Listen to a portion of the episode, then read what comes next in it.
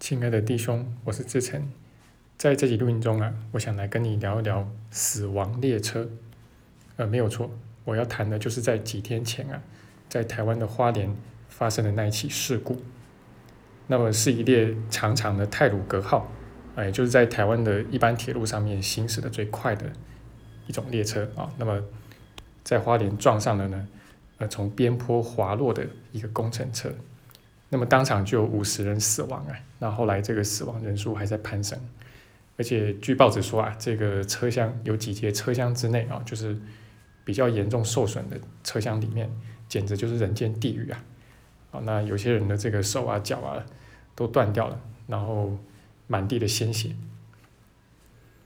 OK，那但这个小我嘛啊，他的典型反应啊，就是你可以看到。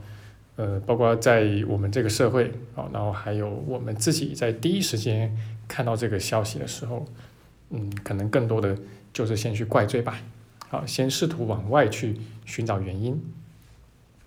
那从这个手刹车到底有没有拉啦，然后到这个台铁啊内部的这个多年的一个沉疴啊，去探讨它内部的种种问题。好，那么当然这两天呢，媒体。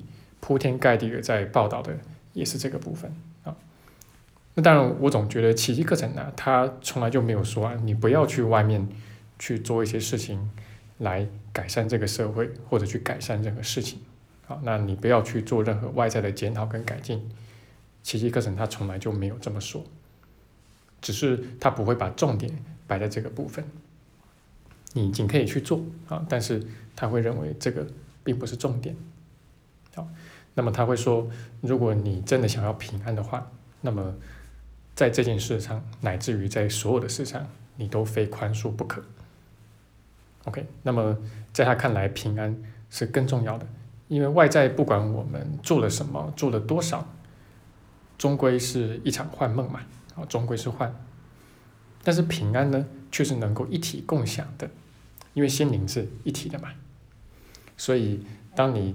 真心的宽恕，然后，呃，有了平安之后，你会发现，你这个平安会使所有的弟兄在心灵的层面都跟你一同共享的那个平安。OK，那么据我观察啊，就是很多人对这个事情可能有愤怒啊，啊，可能会有悲伤啊，可能会有恐惧啊，啊，但其实我觉得这个，尤其是愤怒底下，可能更多的是恐惧。啊，愤怒只是一个表面的啊，就是说会想要去攻击那些在这个事故中啊造成这个事故的肇事者啊。那么，但是其实这样的攻击底下，可能更多的隐藏的是恐惧。那特别是说，如果我们自己或者我们的亲人，我们所爱的亲人呢，正好就搭上了这班死亡列车的话，那又会怎么样呢？好，这个是隐藏在底下的那个问题。也是我们的恐惧所在之处，但是同时也是我们需要好好去面对的啊！如果我们要学奇迹课程，要学宽恕的话，是需要好好去面对的。那我自己啊，从一三年到一六年底啊，也有这么三年多的时间啊，呃，因为每周都要到台北去教奇迹课程啊，所以每周呢，其实都会呃搭这个普悠玛号啊，就是其实也差不多就是泰鲁格号啊，在我看来是类似的东西啊，那。每周都要搭它到台北去上课啊，那我也曾经搭过泰鲁格号到花莲去旅游啊，这个其实都是曾经有的啊，所以其实我们会看到啊，就是说虽然这个好像是发生在别人身上的事情啊，但是当我们仔细想一想啊，我们的不平安从何而来？也，很可能是冲着自己而来的。OK，那么所以当我们收回来。来往内看的时候啊，就会发现这个问题啊，还是出自于我们对自己啊这具身体的一个认同啊。那你对身体认同的时候，自然就会对身体生出恐惧嘛。啊，因为这个身体啊，哎，它其实是小我最重要的一个工具，那也是它最重要的一个门面跟象征啦。那么小我它会牢牢的抓住这具身体，生怕它有风吹草动。但我们又不得不承认啊，就是这具身体啊，它其实极其的脆弱啊，它随时有一点风吹草动就可能会受伤、会受害啊。那所以呢，你会发现，只要跟这个身体认同的时候，我们就会随时的、实时的活在恐惧之中。好，那这个也是奇迹课程的原话啊。他说我们呃活在小我的状态中是怎么样？In constant fear 啊，就是你时时都活在恐惧之中。那小我呢，他还会把身体的一个完好跟这个健康啊视为是圆满啊，他把这个定义为是圆满。好，包括我们自己的身体跟一些我们所关切的、所爱的亲友的身体，好的这么一个完好跟健康啊，视为是圆满。这个是小我对圆满的定义啊。那假使我们就是这次事件的受害者呢，那我们可能就会有很深的悲伤啊，因为我们相信自己失去了圆满。好，那但是身体呢？身体它是必死无疑的，身体只是非常短暂的一个存在。一个人的一生是极其短暂的。好，那当然我们会死，我们的亲友也都会死啊，我们总会离开他们，而且其实也都是在不久之后嘛。啊，所以如果你把圆满这么去定义的话，那你就会常常活在恐惧之中啊，要不然就是活在失落之中啊。所以这边啊，一个最重要的问题就是说。到底什么是圆满的？那又要去哪里去找那个圆满的？啊，这是一个关键的问题。啊，那如果不能够看到这一层的话，像这样的事情是没有办法真正去宽恕的。好，那我们再来谈一谈哦，就是关于事故啊，事故这个东西呢，它往往看起来都是偶然的嘛。啊，但是这个偶然呢，在奇迹个人来说，都只是表面上的。啊。按奇迹个人说呢，所有的死亡都是自愿的死亡啊，就是没有非自愿的死亡这回事啊，啊，都是我们内在深处所同意的这么一个人生剧本。OK，但是很多人可能还是无法去真的理解说啊，怎么会有人愿意写出这样的剧本呢？对不对啊？谁会真的想要搭上那一班死亡列车呢？那其实啊，要能够真的去体会到这一点呢。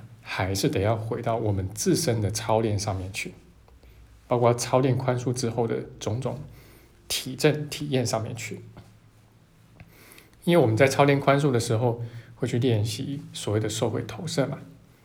那收回投射一言以蔽之呢，其实就是承认发生的一切都是自己要来的啊。就像我们在正文的二十七章第八节“梦中英雄”里面。啊，所读到的那句名言啊，一切的一切都是我们给自己做的，对自己做的啊，都是我们给自己要来的。啊，那就是你必须要在生活中发生在自己身上的种种事情上面，不断的去收回投射，然后不断的去承认我们内在有这个东西，那我们才会慢慢的去觉察到啊，去发现到说，其实这个事情上还真的就是没有例外。啊，没有什么可以未经我们同意啊，就来到我们身上。好，那不管发生在谁身上都是一样的。好，对任何人来说，呃，这个都是可以成立的。OK，那包括呢，我们今天会看到这一则新闻，然后可能在我们的心灵中啊，就是激起了种种涟漪，啊，重重的涟漪啊。那么这个确实也是我们要来的。那么。经过深刻的操练跟提振之后啊，然后你才会深切的去意识到说，小我的核心信念呢，确实就是我有罪啊。小我是深深的相信自己有罪，那也是因为这样啊，他才会不断的去编造出各种啊，就是会令人痛苦的剧本。OK，那么你说这个死亡列车的事故呢，这仅仅只是其中的一种啊。那其实我们每天都以各种各样的形式，在经历各种痛苦的人生剧本，好让我们不平安的那些人生剧本。那么其实全部都是来源于小我相信自己有罪的这么一个信念啊。那除非我们能够彻底的去断开与小我的一个认同，那否则啊，这样的一个怪圈就会永远无法打破。也就是说，你不管怎么样的去努力。不管你的外在条件如何，不管你外表上看起来有没有钱、成不成功啊，然后是不是光鲜亮丽，那只要是活在小我思维中的人啊，你会发现都苦啊。OK，那所以也难怪啊，就是奇迹课程他谈的是宽恕嘛，那宽恕的要点就是要去化解或者说清除我们内在深处的罪疚啊。OK，那最后呢，我们还是要来问一下啊，就是那个可以说是最残、最残酷的，但是有也是最真实的一个问题啊。如果我们就搭上了那班死亡列车呢？如果那个人就是我呢？那么其实按其一个人来说啊，我们其实都搭在那一班死亡列车身上面啊，而且这个事情是无一例外的，因为人生啊就是一趟非常短暂的旅程嘛，而且你什么时候下车，你永远不知道啊，有可能就是明天啊，有可能就是下一个小时啊，对吧？就是有些人睡在床上好端端的啊，那可能这个。脑部的啊，这个动脉瘤破裂，然后就直接就撒手人寰了。啊，这种新闻其实我们时不时都会有听说。那从一个更深一个层次来说呢，其实当我们认同小我的时候，我们就已经死了，我们就已经活在死亡的状态中啊。当然，这边所说的死亡就是灵性的死亡嘛，因为此刻的我们呢，其实就已经无法真正的感受到爱，以及。真正的那种生命。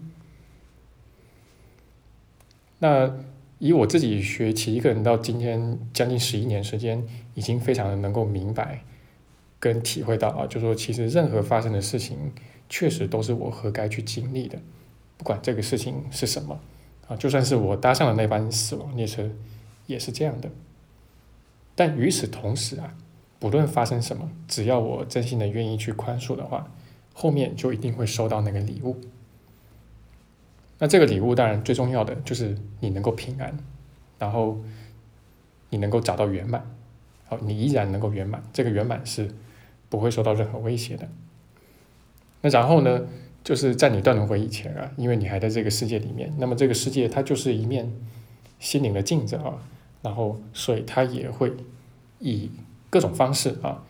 呃，往往是我们料想不到的方式啊，然后会去见证出啊我们内在的宽恕。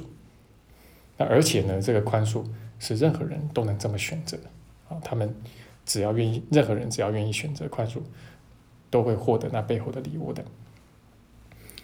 好，那就是我今天的分享，那跟大家聊聊最近发生的社会事件，那希望对你宽恕的学习会有所帮助。好，那么也非常感激。在最近这段期间，给我们团队赞助的同学啊，那让我们可以把我们的网站跟学习群组打造跟服务的更好。